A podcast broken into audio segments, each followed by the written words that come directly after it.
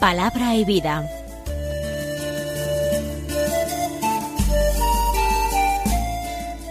Con el padre Manuel Horta, desde Sevilla.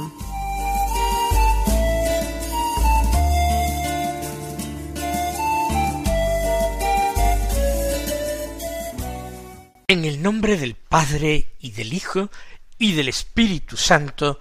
Amén. Alabados sean Jesús y María.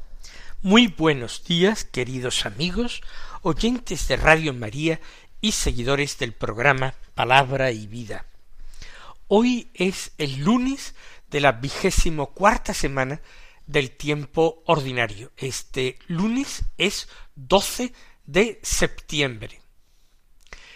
En este día la Iglesia celebra la memoria del dulce nombre de María. Resulta que el nombre de Jesús, el santo nombre de Jesús, ya se veneraba desde antiguo en la Iglesia, contribuyó a esta devoción de una forma muy particular la predicación de San Bernardino de Siena, que creó incluso pues cofradías del dulce nombre de Jesús. Después de venerar el nombre de Jesús, era una evolución normal que se comenzara a venerar el nombre de María. Se eh, celebró por primera vez esta fiesta en la ciudad de Cuenca en el año 1513 y posteriormente pues se extendió a toda España y ya en el siglo XVII, 1683, el Papa Inocencio XI la extendió a toda la Iglesia occidental, como una acción de gracias a la Virgen porque se hubiera levantado el sitio a Viena. Eh, los turcos la tenían sitiada con gran peligro para todo el occidente cristiano. Pues la derrota de los turcos trajo que el Papa, agradecido a la intercesión de la Virgen, extendiera a toda la Iglesia occidental esta memoria del dulce nombre de María, que con mucha alegría celebramos en esta radio de la Virgen que es Radio María. Vamos a escuchar la palabra de Dios que se proclama en la liturgia de la misa del día. Seguimos con la lectura continuada del Evangelio según San Lucas. Hoy comenzamos el capítulo séptimo, del que escuchamos los versículos uno al diez, que dicen así En aquel tiempo, cuando Jesús terminó de exponer todas sus enseñanzas al pueblo, entró en Cafarnaún. Un centurión tenía enfermo, a punto de morir, a un criado a quien estimaba mucho. Al oír hablar de Jesús, el centurión le envió unos ancianos de los judíos rogándole que viniese a curar a su criado. Ellos, presentándose a Jesús, le rogaban encarecidamente Merece que se lo concedas, porque tiene afecto a nuestra gente, y nos ha construido la sinagoga. Jesús se puso en camino con ellos. No estaba lejos de la casa cuando el centurión le envió unos amigos a decirle Señor, no te molestes, porque no soy digno de que entres bajo mi techo. Por eso tampoco me creí digno de venir a ti personalmente. Dilo de palabra y mi criado quedará sano, porque también yo soy un hombre sometido a una autoridad y con soldados a mis órdenes, y le digo a uno ve y va, al otro ven y viene, y a mi criado haz esto, y lo hace. Al oír esto, Jesús se admiró de él, y volviéndose a la gente que lo seguía, dijo, Os digo que ni en Israel he encontrado tanta fe. Y al volver a casa, los enviados encontraron al siervo sano. Se trata de un hecho que tiene lugar en al entrar en Cafarnaún, después de un tiempo en que Jesús, todavía en camino, ha estado exponiendo una serie de enseñanzas al pueblo, unas enseñanzas que nosotros los días anteriores escuchábamos y meditábamos. Pero aquí el personaje principal no aparece en persona. Se nos dice que tenía muy enfermo, a punto de morir, un criado al que quería mucho, y que este centurión ha oído hablar de Jesús. Entonces envía a Jesús a unos personajes, a formularle un ruego en su nombre. ¿A quién envió? A unos ancianos de los judíos. Ancianos de los judíos son personajes respetables en la comunidad judía de Cafarnaún, personajes vinculados a la sinagoga, sin lugar a dudas. Ellos mismos presentan a Jesús la súplica del centurión diciendo merece que se lo concedas porque tiene afecto a nuestra gente y nos ha construido la sinagoga. Tener afecto a nuestra gente es algo raro en un pagano, en alguien que es miembro de ese eh, pueblo invasor que es el imperio romano. Ellos despreciaban profundamente a los judíos, un pueblo a quien consideraban inculto, atrasado, pero al mismo tiempo soberbio y despectivo. Sin embargo, este centurión tiene simpatía al pueblo de Israel. Eso es lo que indican los ancianos de los judíos diciendo que tiene afecto a nuestra gente, a nuestro pueblo, a nuestra raza. Y nos ha construido la sinagoga. No sabemos si a su propia costa, teniendo entonces una gran fortuna, el centurión, o bien ha conseguido algunos fondos de la administración eh, romana para eh, construir este edificio religioso en que los judíos de Cafarnaún se podrían reunir. Lo importante es darnos cuenta de que el centurión envía a Jesús unos personajes que no tienen ningún parecido con él. Él es un pagano, ellos judíos piadosos. Él es un miembro de un pueblo extranjero. Además es un militar, es un soldado centurión de alta graduación. Mientras que los ancianos de los judíos son personas posiblemente de una edad ya avanzada, no con una edad propia para estar en el ejército, ni muchísimo menos, personas piadosas. ¿Por qué envía a estos personajes?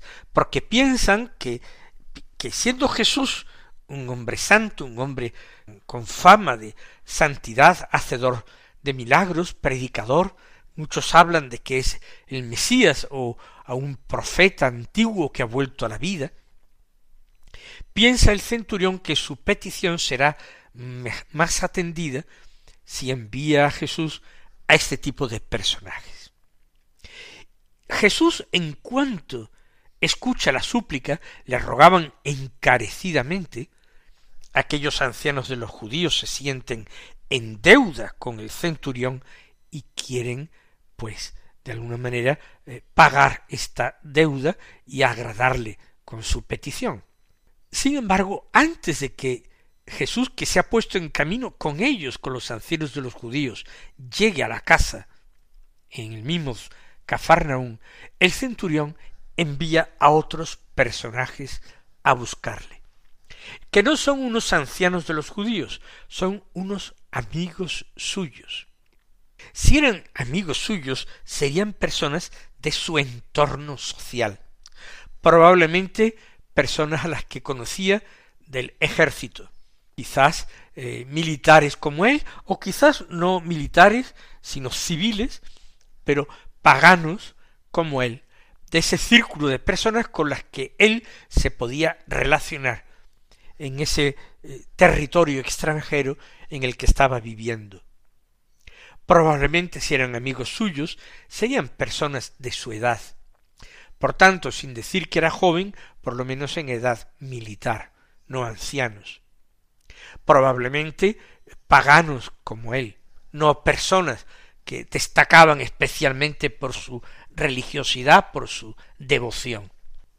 Y esto es algo singular, porque el centurión, aun antes de saber el resultado de la embajada primera que ha enviado, ha decidido ser sincero con Jesús. Ha decidido enviar a alguien que le puede representar con mucha más verdad que unos ancianos de los judíos. Además, mientras que la primera embajada, eh, los ancianos de los judíos, la primera palabra que pronuncian es merece, merece que se lo concedas. ¿Por qué merece? Porque ha hecho méritos, ha hecho merecimientos. ¿Y cuál es su merecimiento? Pues que trata bien a las personas del pueblo, a las personas de la raza judía, y además ha conseguido dinero para construirnos la sinagoga. Tiene méritos, merecimientos. Sin embargo, en esa segunda embajada que envía, formada por unos amigos suyos, él lo primero que le dice al Señor es, Señor, no te molestes, porque no soy digno. No es que no sea digno de conseguir semejante favor la curación de su siervo. No soy digno de venir a ti personalmente, de encontrarte en persona. No soy digno tampoco de que entres bajo mi techo en mi casa. El centurión sabe seguramente que los judíos consideran una impureza pisar la casa de un pagano o entretenerse hablando con un pagano si no es por estricta necesidad. El centurión cree que Jesús, como judío que es, como judío piadoso que es, observará exactamente todas estas prescripciones y trata de evitarle a Jesús ese eh, disgusto de tener que entrar en su casa o tener que encontrar en el camino a un hombre pagano que le hable. Pero lo interesante es no soy digno. ¿Qué significa no soy digno? No tengo ningún mérito, no tengo ninguna valía, ni para que me concedas el favor, ni para que entres en mi casa, ni siquiera para verte en persona. No merezco nada.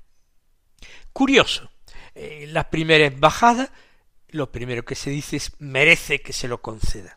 En la segunda embajada, como argumenta el centurión, es de modo diametralmente opuesto. No merezco que me lo concedas. Pero ¿Tiene entonces o no tiene esperanza de que Jesús lo conceda? Sí. Pero no pones confianza en sus méritos, en los méritos que él, el centurión, haya podido hacer, méritos que haya podido eh, ganarse. No. ¿En qué se basa la confianza del centurión? Pues en la palabra de Jesús. Él observa algo y así se lo explica al Señor. Yo soy un hombre sometido a una autoridad, la autoridad de los mandos superiores, del legado, del procurador, del emperador. Soy un hombre sometido a una autoridad, pero también tengo personas bajo mis órdenes. Y yo tengo respecto de estas personas, a mis órdenes, una palabra de autoridad. De forma que si yo le digo a uno ve, el hombre va. Y si le digo al otro ven, aquel hombre viene a mí. Si le digo a mi criado haz esto, él lo hace. ¿Por qué? Porque tengo una palabra de autoridad para con mis subordinados. Dilo de palabra y mi criado quedará sano.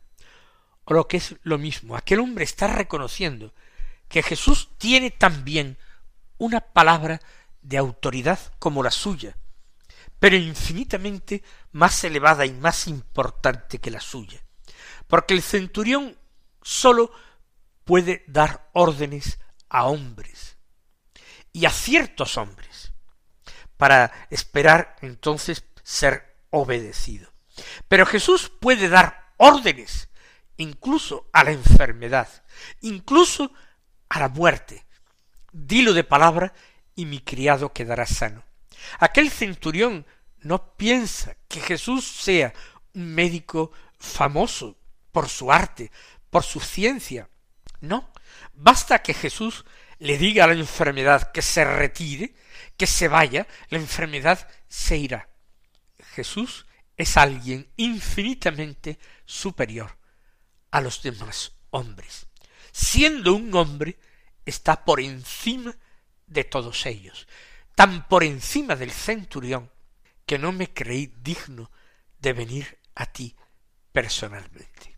Por tanto, fíjense el desplazamiento que se ha operado en la súplica del centurión, de poner la confianza en sus obras, a poner la confianza en la palabra de Jesús. De hecho, Jesús ya había aceptado ir a su casa a curar a su siervo. De hecho, Jesús se había puesto en camino con aquellos ancianos de los judíos sin dirección a su casa. Sin embargo, el centurión enviando un segundo grupo de personas parece que muestra que no está satisfecho simplemente con esa forma de obtener el favor.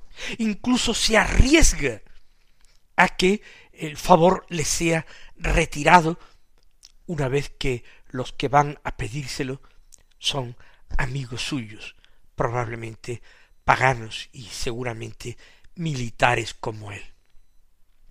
Acepta ese riesgo porque quiere que su relación con el Señor, quiere que el don que el Señor le conceda, esté presidido por la verdad, por la sinceridad.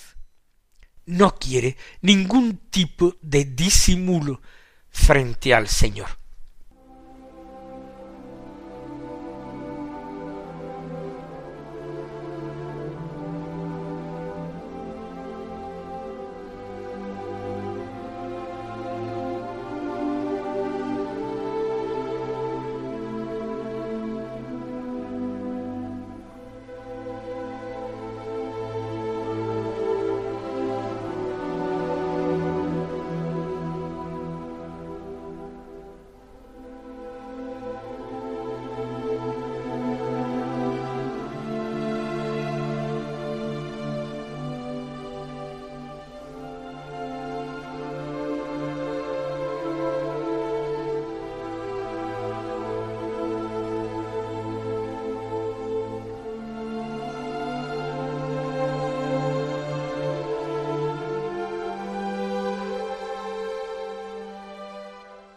Y esto es lo que admira profundamente en el centurión. Aparentemente todos los personajes de este episodio han hecho un camino. Hicieron un camino los ancianos de los judíos para ir a Jesús a hacerle la petición. Hizo un camino Jesús con los ancianos de los judíos hacia la casa del centurión. Hacen un camino los amigos del centurión hasta Jesús para decirle a Jesús no soy digno de que entres bajo mi techo. Todos están haciendo un camino, cambiando de situación. Incluso el criado, que está al borde de la muerte, a punto de morir, dice San Lucas, está aparentemente haciendo un viaje hacia la muerte, hacia el final de su propia vida, un viaje eh, metafórico en un sentido eh, figurado. Sin embargo, el centurión también está realizando un camino, un camino que es un camino de conversión profunda. ¿Qué tipo de camino? Creo que es un camino de confianza. Él pone toda su confianza en Jesús, toda su confianza en la palabra de Jesús, no en los propios méritos ni en ningún otro tipo de consideraciones.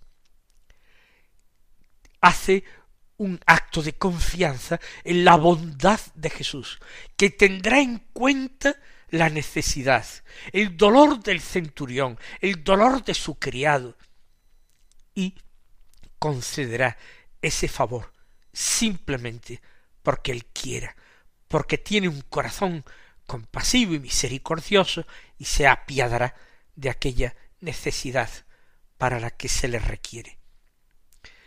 Camino de confianza, camino de sinceridad, como ya hemos dicho, de ser representado por personas que no tienen nada que ver con él, a ser representado por personas que se le parecen, que son de su mismo estilo, de su forma eh, de vivir. Todo esto es un camino de fe, de sinceridad, de confianza en la palabra. En definitiva, es un camino de profunda conversión que Jesús aprecia. Se admiró de él. Volviéndose a la gente que lo seguía, dijo Os digo que ni en Israel he encontrado tanta fe, ni entre los hijos de Abraham he encontrado tanta fe. Ahora bien, la bendición que Dios le había dado a Abraham y a la descendencia se extendía a todas las naciones. En tu nombre se bendecirán todas las naciones. Y el centurión es primicia de estos pueblos gentiles que un día entrarían en la iglesia, en el nuevo pueblo de Dios, de pleno derecho, por misericordia de Dios, por su fe, no por su linaje, no por su sangre, sino que por su fe entrarían estas naciones. Esos serán los verdaderos hijos de Abraham, no los que hayan sido descendientes biológicos de Abraham. Vamos a pedirle al Señor que nos conceda la misma fe del centurión, que nos conceda las mismas gracias de conversión que le fueron concedidas al centurión, para que también nosotros creamos profundamente en su palabra, para que también busquemos la sinceridad por encima de todo en nuestra relación con Él, que no expongamos la confianza en nuestros méritos, en nuestros nombres, que no pongamos la confianza en apariencias, sino que pongamos la confianza en aquello que puede salvarnos, que es el mismo Jesús en su palabra poderosa. Y eso que nos convirtamos a Él y que Nuestra Señora, la Virgen, cuya memoria celebramos, nos ayude en esta tarea, en este camino interior para el que encontramos al centurión como modelo. El Señor os colme de sus bendiciones y hasta mañana si Dios quiere.